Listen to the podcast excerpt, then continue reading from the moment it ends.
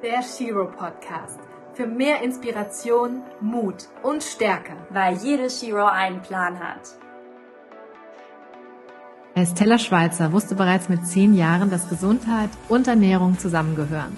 Estella studierte fünf Jahre Humanmedizin in Freiburg, bis ihr im letzten Drittel ihres Studiums klar wurde, dass die Schulmedizin nicht mit ihrem Verständnis für gesundheitsfördernde Ernährung einhergeht.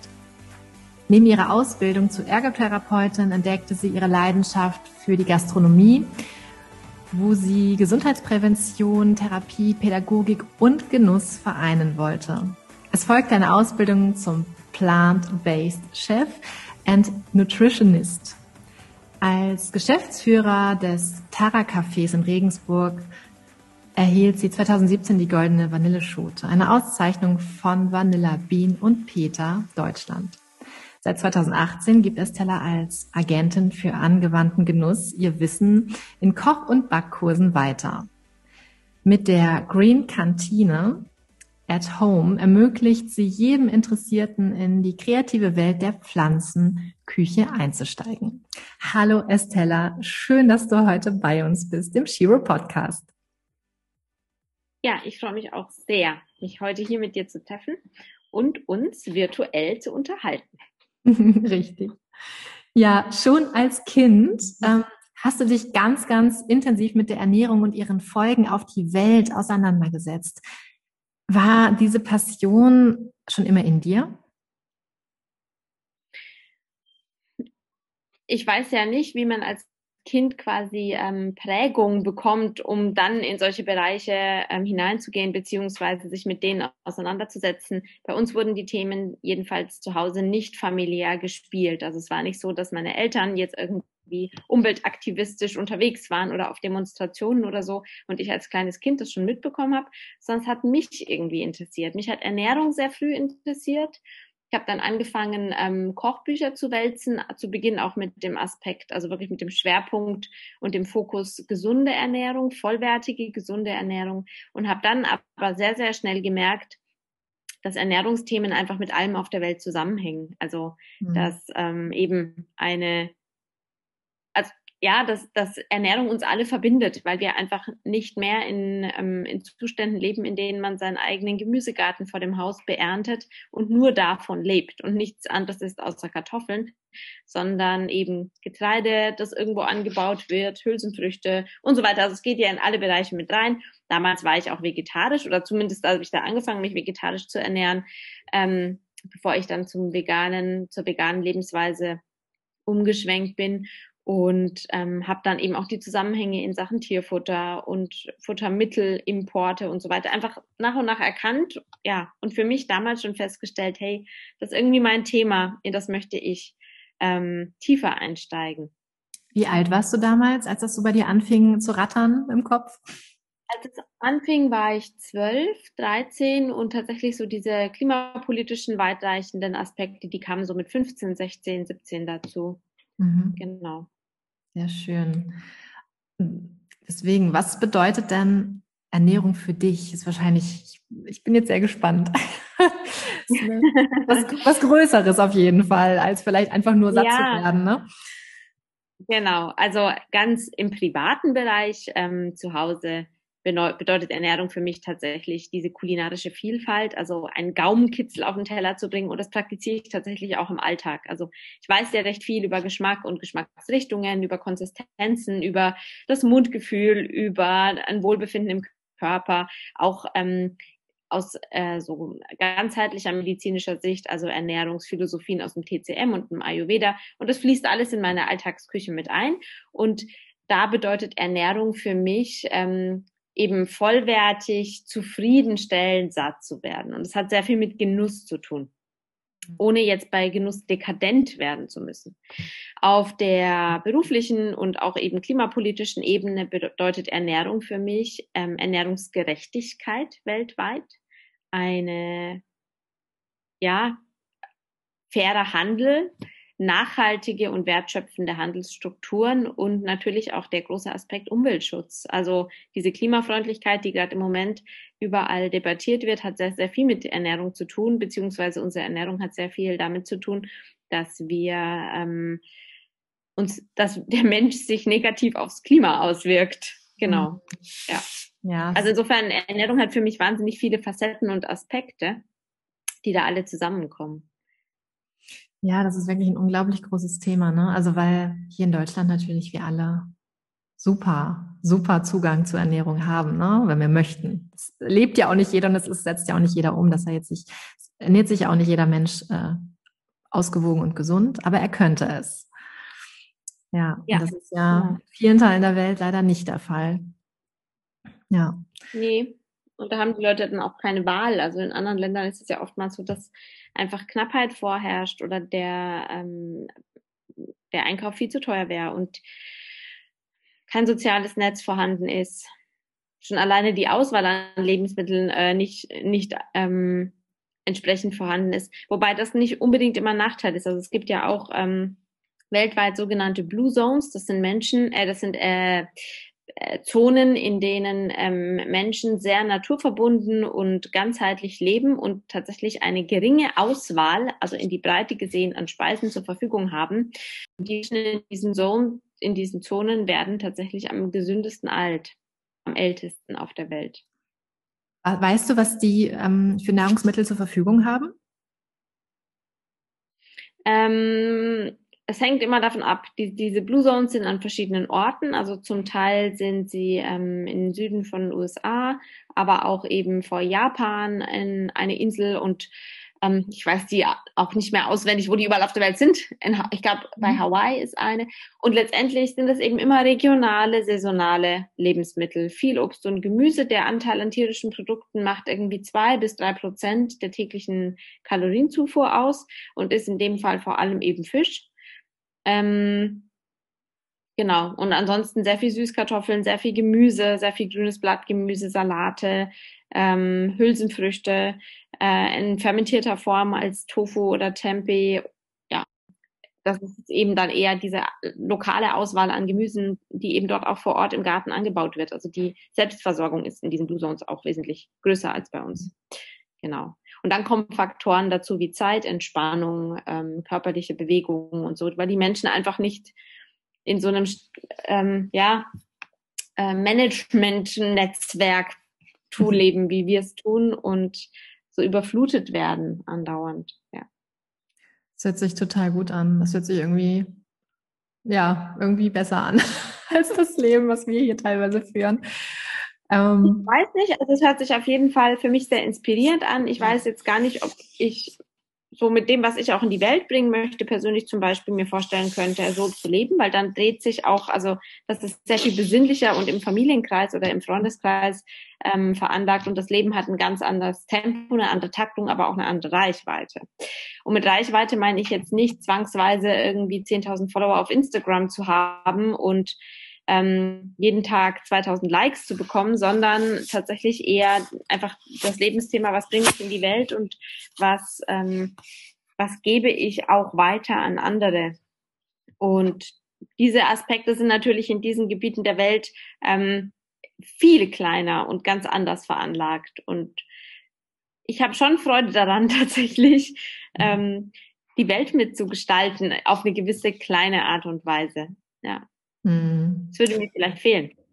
Ich kann mir vorstellen, dass das so wie so eine, wie so ein Retreat, wie so eine Auszeit äh, für jeden ähm, einmal im Jahr vielleicht ganz heilsam wäre, ne?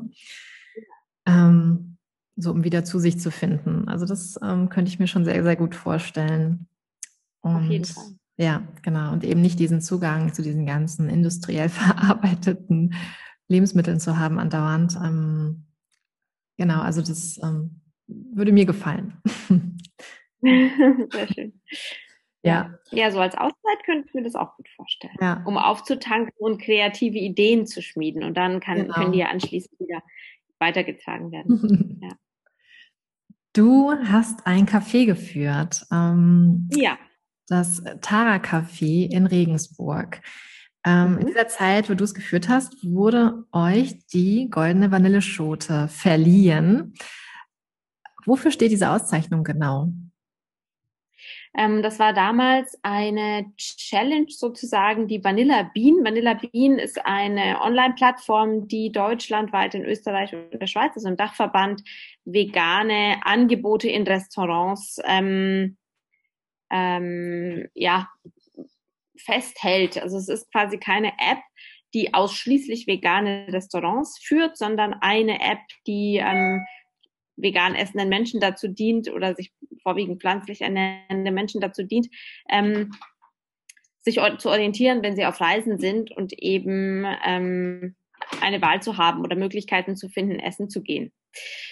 Und Vanilla Bean hat sich mit Peter zusammengetan und haben eben diese, äh, die, ja, getestet oder haben quasi anhand der Bewertungen, die auf der Plattform vorhanden waren, ähm, deutschlandweit alle Cafés, Restaurants und so weiter, die eben auf der App geführt werden, ausgewertet und einfach geguckt, welche, welche Cafés, welche Restaurants, welche Takeaways haben die besten Bewertungen, wo gibt es offensichtlich ähm, das leckerste pflanzliche Essen.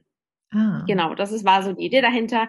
Und ähm, von der Auswertung, also man musste sich da nirgendwo einschreiben, um mitzumachen oder so, sondern es war kein Wettbewerb, sondern ich, ich kannte die Jungs von Vanilla Bean auch, weil die ihre, die, die App-Entwickler sitzen in Regensburg und die waren immer zu ihren Firmenfeiern bei uns zu Gast. Und irgendwann stand halt einer von denen im Laden oder rief an und meinte, du, ich bräuchte mal irgendwie ein Zeitfenster von einer halben Stunde mit dir, wann hast du denn Zeit? Und dann kamen die mit dieser Schote. Und ähm, ich habe auch erst im Nachhinein verstanden, wie das genau war. Wir haben damals anhand der Bewertungen, die auf Vanilla Bean eben über das Café eingegangen waren, ähm, den dritten Platz belegt. Mhm. Und sie haben die Rubrik ähm, gesundheitsfreundliche Küche zusätzlich äh, eingepflegt. Und da waren wir tatsächlich auf Platz eins. Das war wow. wirklich schön und toll natürlich. Genau. Oh, da wäre ich gerne. Aber es gab leider keine zweite Vanilleschote. Also ich hätte hätte es irgendwie gut gefunden, wenn dann ein paar Jahre später ähm, ja dasselbe Ranking nochmal gemacht worden wäre, um zu gucken, auch wie hat sich der Markt entwickelt, wie hat ja. sich der Markt verändert. Da kam es kein, es gab keinen zweiten. Ach, ähm, es gab bisher so. nur einen Durchgang von dieser Verleihung. Ja, ja es gab nur einen Durchgang von Ah, okay, okay. Ich glaube, Aber, das liegt daran. Mhm.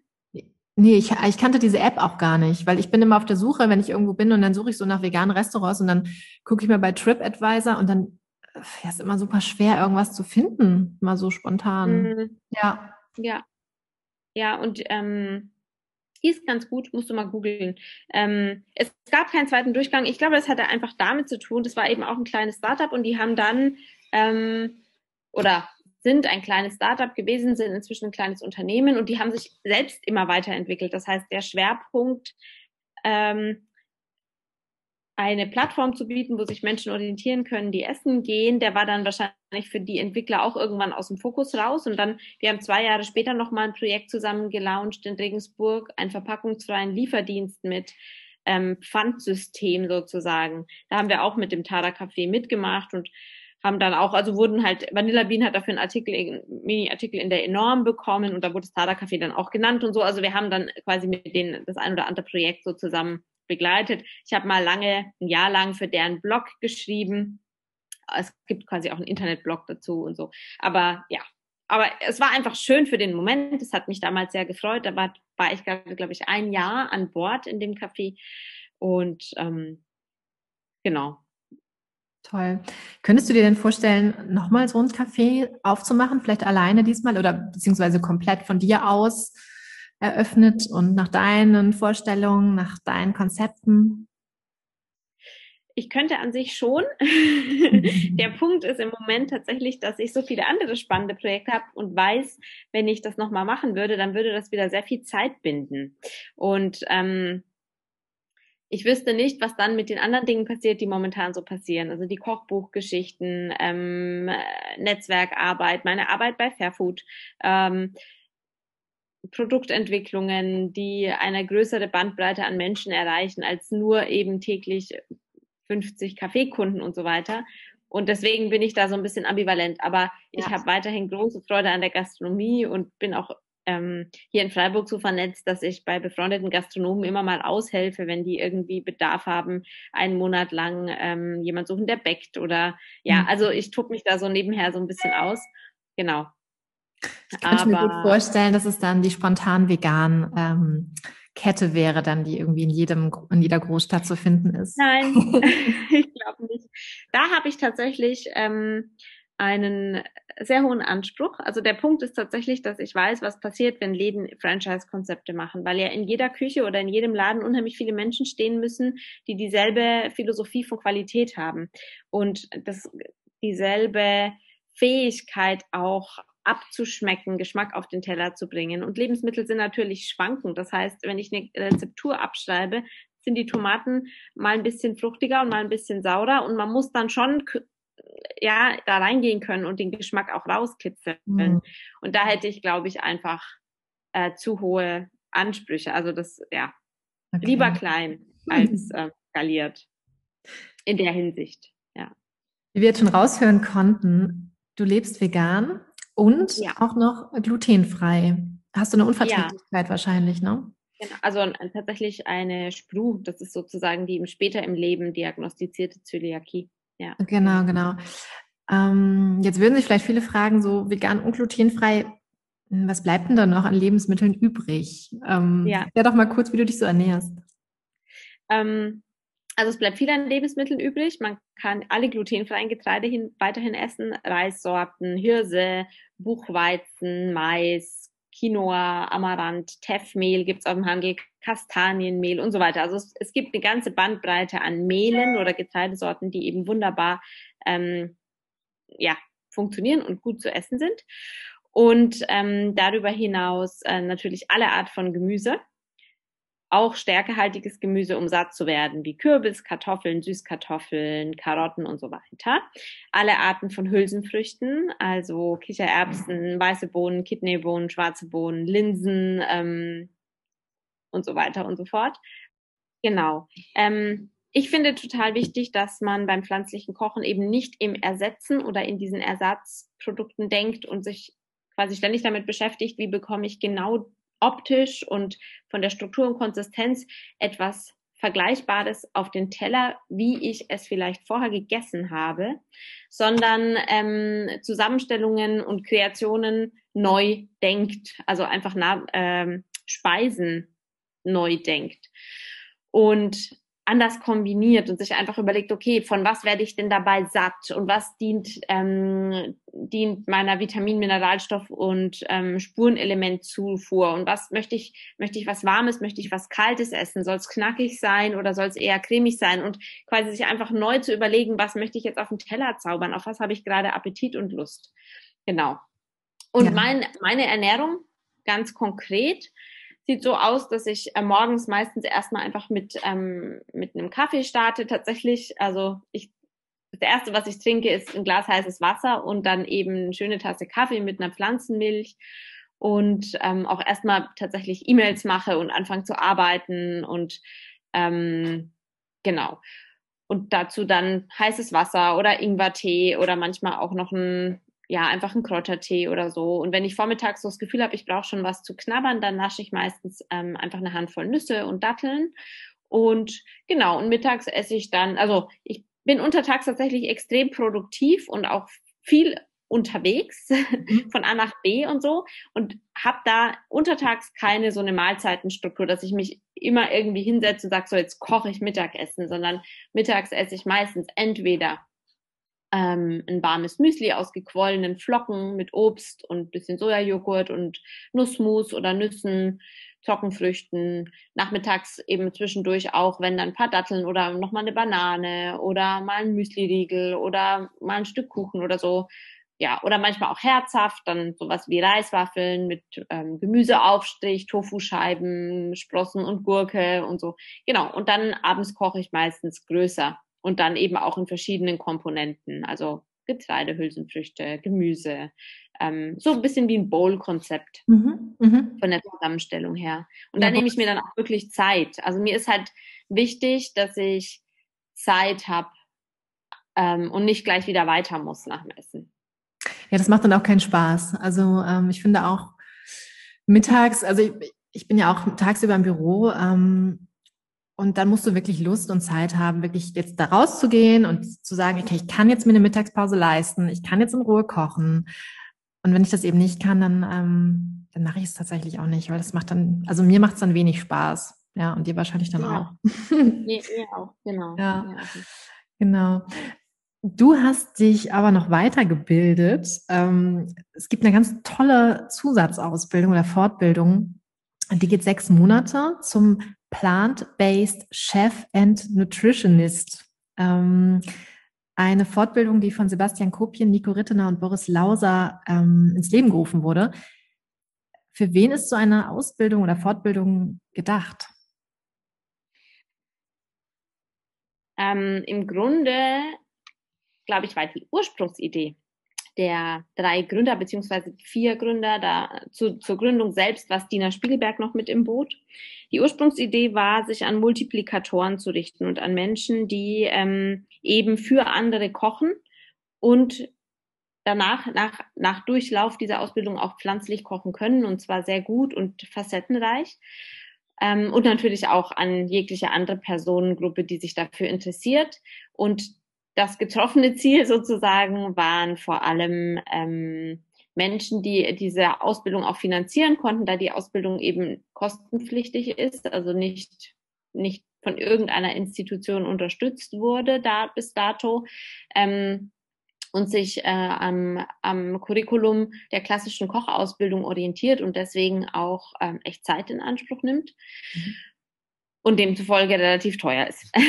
Und viele, ja, viele Privatpersonen, die sich einfach dafür interessieren oder die das als Mehrwert in ihrem eigenen Business erkannt haben, ähm, haben diese Ausbildung gebucht, aber es waren nicht unbedingt immer großartige Multiplikatorinnen.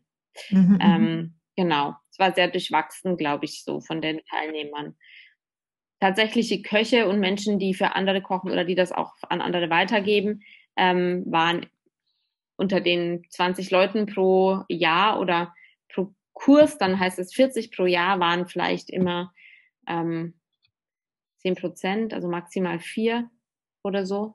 Okay. Ja. Hätte ich jetzt nicht gedacht. Ich hätte jetzt gedacht, das ist jetzt mittlerweile, ähm, es ist, also es nehmen mehr, mehr, mehr Köche auch an, um sich da vielleicht weiterzubilden, nochmal in die vegane Richtung. Ja. Ja, habe ich auch gedacht. Ja, aber vielleicht muss das noch ein bisschen bekannter aber, werden. Ich weiß nicht, wie lange gibt es diese, diese Zusatzausbildung? Ähm, die gibt es seit 2017. Also ich habe damals 2017 äh, mitgemacht und das war das erste Modul oder wir waren der erste Kurs. Und ähm, jetzt 2020 und 2021 gibt es keinen wegen der Corona-Auflagen, weil es einfach sich dann überhaupt nicht rechnet, wenn ähm, nur zehn Leute in der Lehrküche zusammen sein dürfen. Also die, die Kursleiter müssen ja auch die einfach ihre Präsenzzeit und ihren Arbeitseinsatz und vor allem auch die Lebensmittel und die Zutaten. Also es ist echt super komplex aufgebaut und sehr umfangreich, was den Inhalt anbelangt. Ähm, es muss sich ja rechnen. Klar. Genau. Und, ähm, und ich gehe davon aus, dass es ab nächsten Jahr weitergeht. Okay. Das heißt, ja. es gibt, oder sie ist jetzt drei Jahre ist sie gelaufen. Genau drei, drei Jahrgänge gab es schon und der vierte ist dann hoffentlich 2022 ähm, der Fall. Okay. Ja, aber super gut zu wissen, ähm, dass es da was gibt. Ähm, also finde ich, finde ich toll. Ja. Ähm, du hast ja schon Kochbücher geschrieben, zwei Stück. Mhm. Und ähm, Tu was, spontan vegan heißt das eine. Und Süße Welt vegan, das zweite, da haben wir uns auch kennengelernt bei dem Kochbuch-Shooting ja. dieses Jahr. Ähm, was erwartet uns denn in diesen Büchern? Also Tu was spontan vegan ähm, ist tatsächlich ein ein Einsteigerwerk, das sozusagen den, den oder die interessierte Leserin wirklich bei Null abholt und sie in die pflanzliche Art zu kochen einführt und ähm, jegliche Aspekte beleuchtet. Also es geht los mit einer kurzen Lebensmittelkunde, wie, wie muss ich meine Küche einrichten, was brauche ich an Gerätschaften, was brauche ich an Zutaten, wenn ich pflanzlich kochen möchte zu Hause, ähm, über vegan Vorurteile, weil man natürlich mit anderen Menschen in Kontakt kommt, die dann vielleicht nicht verstehen, warum man selbst jetzt einfach etwas in seinem Leben verändern möchte, bis hin zu tatsächlich einfach einem ganz ausführlichen Rezeptteil, der sich auch so durch den Tageslauf Tagesverlauf schlängelt. Also es geht los mit Frühstücksrezepten und Broten und Aufstrichen und dann weiter zu Salaten und ähm, Pastagerichten und Aufläufen, also wirklich alltagspraktisch und auch super umsetzbar und endet dann mit etwas aufwendigeren Kreationen, so Bowl-Konzepten, wobei ich dazu auch immer einlade, die auch auseinanderzunehmen und tatsächlich einfach nur die Gemüsekomponente mit Getreide zu kombinieren oder den Dip einfach mal auf Vorrat zu machen und am nächsten Tag nochmal zu einem Salat zu essen und so. Also sich da tatsächlich ein bisschen ähm, freier zu bewegen und kreativ zu sein und natürlich zum Schluss noch ein bisschen Backwerk und Desserts. Und Süße Welt Vegan ähm, beinhaltet 80 Lieblingsrezepte aus aller Welt, rein pflanzlich interpretiert. Wow. Genau. Dabei sind wir sehr nah an den Originalen geblieben, also optisch und geschmacklich. Und bei manchen Rezepturen war das zum Teil nicht so gut möglich. Oder vor allem, das war eigentlich der, der hauptsächliche Teil, weil wir haben so zwei, drei Rezepturen gehabt, wie zum Beispiel australische Pavlova oder ähm, Salzburger Nocken, die tatsächlich dazu braucht man einfach eine, eine, Küchenmaschine, um den Eischnee, also diesen Kicherschnee so steif aufzuschlagen und ähm, ja, und das Risiko, dass es beim, bei den ersten drei Versuchen zusammenfällt im Ofen, ist einfach auch gegeben und das haben wir unseren Leserinnen erspart, weil wir uns dachten, wenn jemand wirklich so tief einsteigen möchte, dann googelt er sich so ein Rezept auch aus dem Internet und kann das auch ohnehin nachmachen und ähm, es ist frustrierend, wenn man ein Kochbuch kauft oder ein Backbuch kauft und dann Rezepte ausprobiert und erstmal scheitert, weil die, der eigene Erfahrungsschatz halt noch nicht so tief und weitreichend ist. Mhm. Genau, und deswegen haben wir uns für Rezepte entschieden, die funktionieren. Und dann gab es einfach zum Beispiel ähm, den Fall, deswegen gibt es dann kreative Abwandlungen auch. Es gab zum Beispiel den Fall, dass es einfach schon viele Rezepte für vegane Donauwellen gibt oder ähm, ich die Rezeptur eines New York Cheesecakes unheimlich nah an dem Rezept dran fand, den wir als ähm, klassischen deutschen Käsekuchen präsentiert haben. Und mir dann dachte, Mensch, dann mache ich die Donauwellen und den Cheesecake einfach mal anders. Oder Schwarzwälder Kirschtorte gibt's auch von zwei veganen Kochbuchautorinnen. Ähm, schon als Rezepte im Internet und auf deren Blogs und in Printform. Und da habe ich mir dann auch einfach was Kreatives anderes überlegt oder Panna Cotta, Crema Catalana, Flan und Creme Brûlée sind im Grunde immer Vanillecremes. Also es sind einfach Vanillecremes, die auf eine bestimmte Art und Weise zubereitet werden durch alle möglichen Länder hindurch. Und da ändert sich so die prozentuale Zusammensetzung der, der Bestandteile, mit denen man ähm, das nachempfinden kann. Dann ist eben in dem einen Rezept ist ein bisschen mehr Sojasahne, im anderen ist ein bisschen mehr Sojamilch, im dritten ist ähm, was weiß ich was, bisschen mehr Vanille. Und ich habe mir dann gedacht, das ist aber trotzdem zu langweilig. Da gibt's kein wirkliches Alleinstellungsmerkmal und habe mir dann einfach eine kreative Abwandlung für jedes dieser Rezepte überlegt. Also ähm, zum Beispiel eine Panna Cotta im italienischen Raum mit Kastanienpüree oder was haben wir denn? Am klassischsten ist die Crème Brûlée. Das ist tatsächlich eine Vanillecreme. Beim Fl den Flan haben wir, glaube ich, rausgenommen und die Crema Catalana ist mit ähm, Kokosmilch und bisschen Maismehl gebunden. Also das ist auch ein bisschen anders und so. Also genau, da erwartet die Leserinnen ähm, ein abwechslungsreiches, buntes Programm. Was ich mich gefragt habe, ist da zufällig auch ein, ganz, ist jetzt ganz simpel, einfach ein Schokokuss mit Kicherschneefüllung. Ja, ein Schokoschaumkuss ist auch drin. Ja, perfekt, weil ja. ich gedacht, hey, ich würde so gerne mal wieder Schokoküsse essen, aber es gibt natürlich im, im Laden gibt's ja noch keine veganen Schokoküsse. Und dann, oder? Also ich habe jetzt noch keine genau. gefunden. Die kann man selber machen, aber da brauchst du tatsächlich dann auch ähm, die Küchenmaschine für. Ah ja, ja, stimmt. Genau, zum Rühren, ja. Genau. Okay, aber lecker. Ja, das hört sich total lecker an. Also es gibt jetzt das ähm, Süße Welt vegan. Gibt es jetzt schon im Handel? Das kommt ähm, am 23. September okay. in den Buchhandel. Das heißt, man kann es theoretisch jetzt schon vorbestellen und dann ab dem 23. wird es verschickt. Unser heutiger Werbepartner ist Linos. Linos ist ein biologischer Geruchsbinder, der innerhalb von Sekunden unangenehme Gerüche eliminiert. Ja, und Linus ist ein absolutes Allround-Talent, eine Geheimwaffe sozusagen. Ich habe Linus mittlerweile immer mit dabei, im Rucksack, immer im Auto, zu Hause, überall steht's rum. Ja, wenn ihr zum Beispiel mal auf eine ähm, öffentliche Toilette müsst ähm, und das riecht da sehr, sehr unangenehm, sprüht ihr einfach vorher Linus in den Raum. Oder auch wenn das Auto mal vielleicht nach Nikotin riechen sollte, einfach auf die Polster sprühen. Oder auch wenn in der Küche was angebrannt ist, einfach in die Umgebungsluft sprühen und innerhalb von Sekunden habt ihr wirklich frische Luft. Ja, probiert es aus. Wir haben natürlich einen Rabattcode für euch mit Shiro15 bekommt ihr im Shop von Linus auf alle Produkte 15% Rabatt. Viel Spaß beim Sprühen. Ja, wer noch mehr von Estella ähm, sehen, hören und erleben möchte, kann auch die glutenfrei Masterclass in der Online-Kochschule von Sebastian Kopien besuchen. Ähm, wie ist der Kurs genau aufgebaut? Ähm, der Kurs, also, ist, also du meinst die Online-Kochschule an sich oder der spezifisch jetzt der Gluten-Free Masterclass-Kurs? Genau, Gluten-Free Masterclass. Okay, der ist ähm, aufgebaut in ähm, Theorieteilen. Also ich erkläre in ausführlichen Theorievideos mit viel Bild und Ton ähm, erstmal, was glutenfrei Leben überhaupt bedeutet, für wen das wichtig ist, äh, was die Menschen machen können und sollen, die bei sich eine Sensitivität, also keine echte Unverträglichkeit, aber eine Sensitivität spüren und ähm, deswegen zeitweise glutenfrei leben und grenze eben auch sehr ausführlich ab, wann es wirklich wichtig ist, äh, auf glutenhaltige Produkte komplett zu verzichten, weil es einfach wichtig ist für den für die Endverbraucherinnen, ähm, um nicht Gefahr zu laufen, sich Mangel zu ernähren, weil man einfach eine wertvolle Gruppe an Lebensmitteln ausschließt, wie zum Beispiel Vollkorn-Dinkel oder eben auch manchmal Vollkornweizen oder vollwertige Brote daraus und so weiter. Gluten ist ja nicht per se schlecht. Gluten ja. ist nur in der Art und Weise, wie wir es in, in Massen untergejubelt bekommen in Form von Fertigprodukten und so weiter, für unseren Körper nicht so gut bekömmlich und hat Nachteile.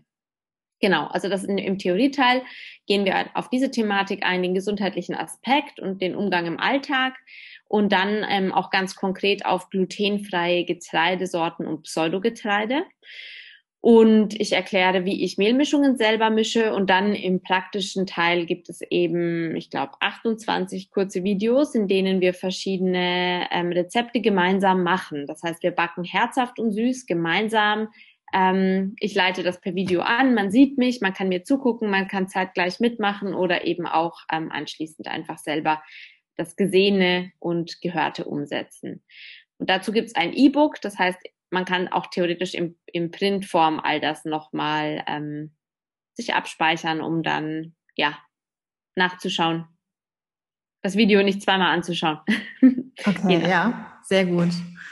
Das heißt, du würdest auch ähm, die glutenfreie Ernährung Menschen empfehlen, die jetzt nicht an Zöliakie leiden, zum Beispiel? Nein, ich würde die glutenfreie Ernährung Menschen empfehlen, die bei sich eine tatsächlich eine manifeste Unverträglichkeit spüren und sagen, Mensch, ich habe irgendwie immer so Brennen und Blähungen und mir geht's irgendwie mhm. nicht gut. Und dann eben vielleicht einen Test machen. Also es wäre schon wichtig, auch tatsächlich gerade bei Durchfall und chronischen Beschwerden abklären zu lassen, ob wirklich eine Unverträglichkeit vorliegt. Weil wenn es tatsächlich ähm, Antikörper im Blut gibt, dann ist es wiederum so, dass quasi dieser dauernde Reiz von Gluten, also von diesem Proteinkomplex, ähm, das körpereigene Immunsystem auch angreift, beziehungsweise der Körper eben ständig in einer Entzündungsreaktion, einer Abwehr verharrt. Und diese Dauer, Dauerreaktion äh, kann zu anderen schwerwiegenden Krankheiten führen. Mhm. Deswegen ist es wichtig zu wissen, habe ich wirklich eine Unverträglichkeit oder ist es nur eine Sensitivität? Und für Menschen, die eine Sensitivität haben, empfehle ich dann einfach mal eine, eine basische Kur zu machen, also tatsächlich mehrere Monate lang auf säurebildende Lebensmittel zu verzichten. Da gehört unter anderem ähm, konventionelles Getreide eben auch mit dazu, also Weizenmehl, ausgemahlenes Dinkelmehl und so weiter. Und dem Darm und dem Körper so ein bisschen zu erlauben, sich zu resetten, ein bisschen zu reinigen, ähm, einfach mal weniger Verdauungsarbeit leisten zu müssen. Das bedeutet auch, dass man in der Zeit dann nicht nur glutenfrei ist, sondern dass man einfach tatsächlich sehr gut bekömmliche Dinge isst. Nicht nebenher nascht, wenig Zucker oder am besten gar keinen, wenig fetthaltige Speisen, keine Fertigprodukte und so weiter, kein Alkohol, möglichst nicht rauchen, jeden Tag bewegen. Genau. Und, und einfach mal dem Körper Zeit gibt, sich zu erholen. Und dann fängt man wieder an, ganz voll, vollwertig, gut bekömmlich, aber auch mit glutenhaltigen Lebensmitteln. Also Vollkorndinkel, Vollkornweizen, ein vom Bäcker gebackenes Brot ist nicht schlimm. Da ist nichts gegen einzuwenden. Es ist eher die Menge an Fertigprodukten, die danach auch konsequent ähm, gemieden werden sollte. Mhm. Und die glutenfreie Ernährung ist tatsächlich wirklich ähm, obligatorisch nur für Menschen, die, die eine Glutenunverträglichkeit haben. Aber glutenhaltige Getreidesorten wie jetzt zum Beispiel Buchweizen, Reis, Mais, Quinoa, Teffmehl, Kastanienmehl und so, das sind ja alles auch Zutaten, die in anderen Kulturen und in anderen Küchen der Welt als ganz konventionelle Alltagsgerichte auf dem Speiseplan stehen. Das heißt, jemand, der nicht glutenfrei leben muss, kann trotzdem ab und zu mal mit Buchweizen backen, kann Kastanienmehl verwenden und kann auch alle Rezepte aus der Gluten-Free Masterclass in seinen Alltag einbinden. Und meinetwegen auch 60 Prozent, 70 Prozent oder wenn es ihm gut schmeckt, 100 Prozent glutenfrei leben. Es geht nur ums Verständnis, dass es eben eine freiwillige Entscheidung ist weil man sagt, das mag ich gern, das schmeckt mir gut, ich mag diese nussigen Aromen, ich mag diese Art vollwertig zu kochen. Genau. Und mhm. nicht eben in diesem Ausschlussdenken denkt und vor allem nicht in diesen Schubladen. Glutenfrei ist gesund, glutenhaltig ist ungesund. Das ist nicht automatisch so, sondern es hängt immer davon ab, was denn der Inhalt der, des Speiseplans ähm, genau ist. Genau. Ja, ist gut zu wissen. Und insofern eignet sich auch die. Ja, erzähl weiter. Ja, wir leben in einer Zeit, in der tatsächlich, ähm, wir leben in einer Zeit, in der tatsächlich ähm, dieses frei von unheimlich ähm, marketingtechnisch bespielt wird mhm. und der Großteil der Menschen das Gefühl hat, boah, wenn ich mich laktosefrei und glutenfrei und zuckerfrei und so weiter ernähre, dann bin ich automatisch am gesündesten.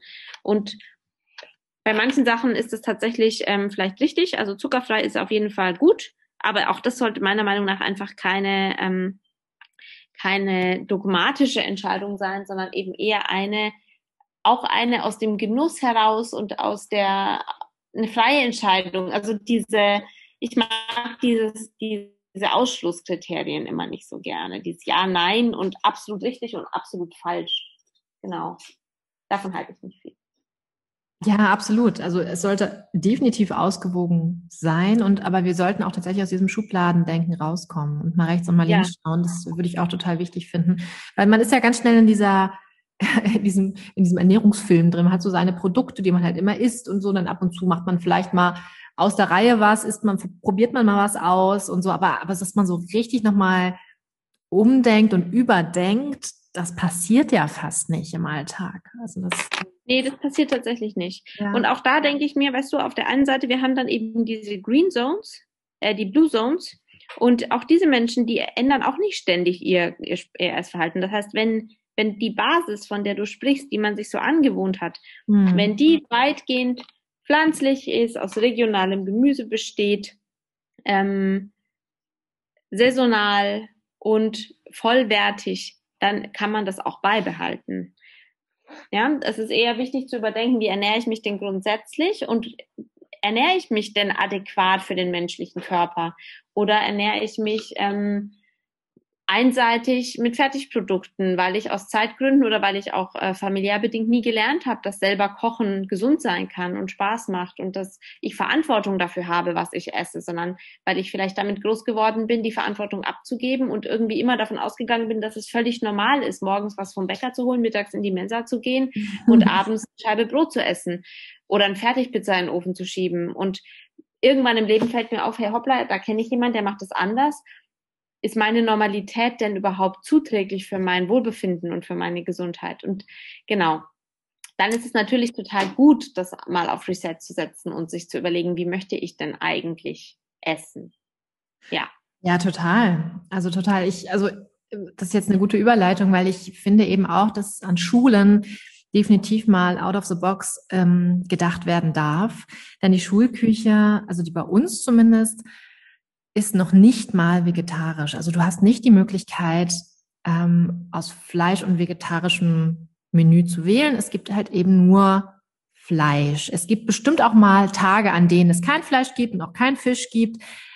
Ähm, aber Milchprodukte sind halt immer mit enthalten, also vegan, no way. Und das finde ich schon sehr veraltet, mhm. das Ganze. Ähm, denkst du denn, dass es da in Zukunft irgendeine Veränderung geben muss oder geben wird? Oder fehlt dafür einfach noch die Aufklärung bisher? Ähm, definitiv. Ich habe gerade gestern Abend ähm, an einem Vernetzungstreffen der Ernährungsräte oder verschiedener Ernährungsräte in Deutschland äh, mitgemacht und in meinem Themenkreis wurde ähm, öffentliche Schulverpflegung und Kita-Verpflegung und die Schulung der Köche, Köchinnen thematisiert. Und ähm, das war super spannend zu hören, wie das in anderen Regionen in Deutschland, also was überall schon so passiert. Wir waren sechs Personen in diesem, in dieser Breakout-Session, in diesem kleinen Kreis, in dem wir uns ausgetauscht haben und die Thematik analysiert haben von der Problemstellung zur Lösung hin. Und was ich total spannend finde, ist, dass aufgrund der Tatsache, dass man aus klimapolitischer Sicht auch jetzt anders auf diesen Bereich schaut, ähm, unheimlich viel loszutreten beginnt auf den verschiedenen Ebenen.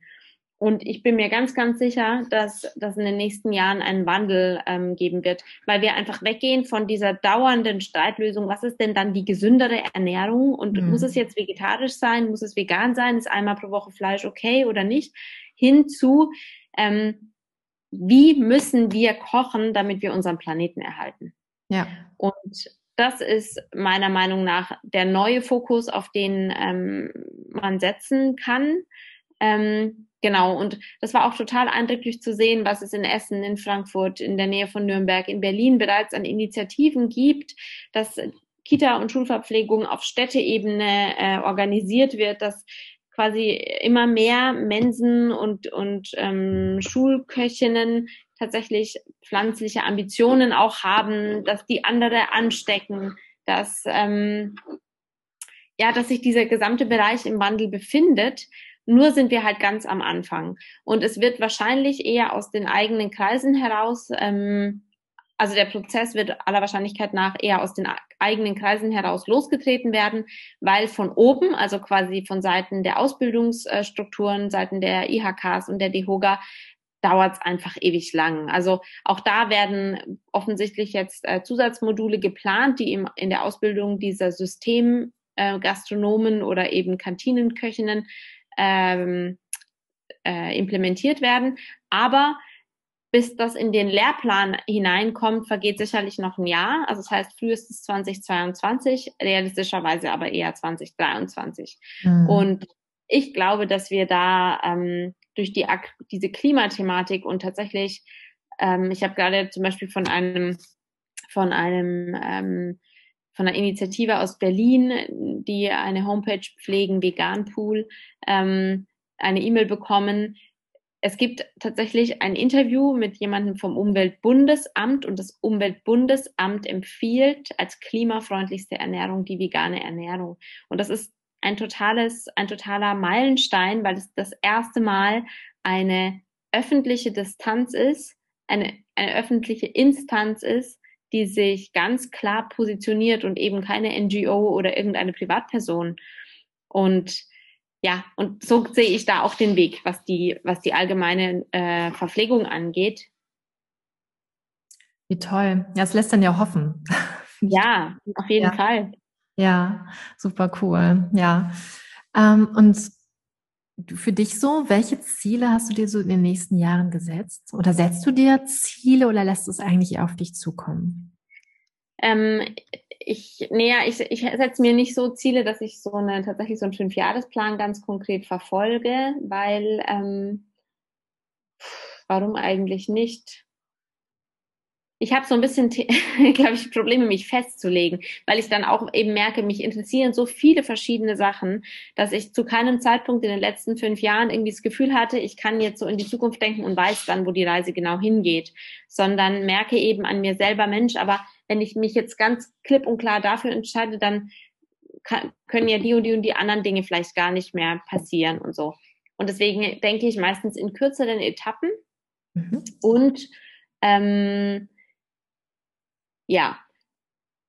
Ja, genau. also ich habe genau. Und, und es und merke aber auch, und das ist auch so eine Sache, ich merke, dass einfach so in, in der Art und Weise, wie ich beruflich arbeite und wie ich eben auch gestrickt bin, dass ich ähm, über die Try-and-Error-Version ähm, irgendwie immer vorankomme und auch weiterkomme, weil mich dann zum Beispiel irgendwas interessiert. Also ähm, zum Beispiel würde ich total gerne einen Online-Kurs machen und merke dann, aber erst wenn ich mich wirklich damit beschäftige, passt denn das zu mir oder passt es gar nicht?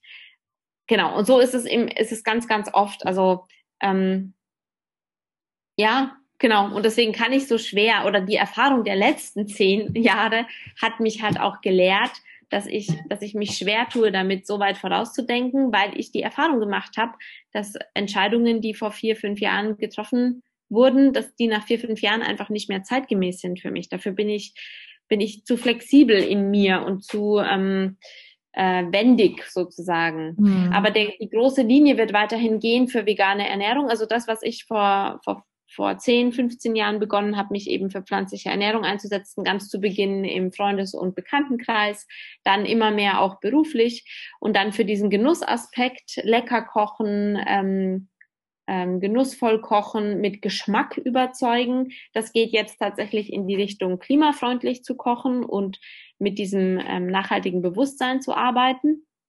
Da sehe ich eine wahnsinnige Zukunft. Dahin wird meine Reise jetzt auch in den nächsten Jahren gehen. Und dann ergibt sich sicherlich wieder einiges auf dem Weg. Genau. Und aktuell arbeite ich ja auch parallel. Also ich bin selbstständig und ich arbeite bei Fairfood. Hier möchte ich auch bleiben in den nächsten Jahren mit den anteilig einfach mit einer gewissen Prozentzahl und mich ins Unternehmen mit einbringen, weil ich das Unternehmen total spannend finde und schön ist, ähm, ja, da ein Netzwerk zu haben mit Gleichgesinnten, die in die gleiche Richtung äh, möchten. Also auch hier sind wir ja quasi im Bereich Nachhaltigkeit, Wertschöpfung, echte Lebensmittel, gesunde Ernährung und so weiter unterwegs. Mhm. Ja, Ach, und dann würde ich gerne noch ein, zwei Bücher machen, glaube ich, auch in dem Bereich mal gucken. Und grundsätzlich fände ich es total schön, im, ähm, einfach auch mehr öffentlicher und mehr über Ernährung zu sprechen, um mehr Menschen zu erreichen, die dann mhm. auch gerne sich informieren können, Rückfragen stellen, mich kontaktieren und so weiter. Ah, ich glaube, das wird passieren. Du bist da schon echt auf einem super Weg und ich bewundere das ja total, dass du das wirklich so lebst auch, ne? Dass du da wirklich deine Positionierung, deine Nische, deine Leidenschaft gefunden hast und das so verfolgst, ähm, wirklich total toll und dann wird das definitiv passieren. Also da bin ich mir sehr sicher. Ich hoffe es. Ja, ja, total. Mhm.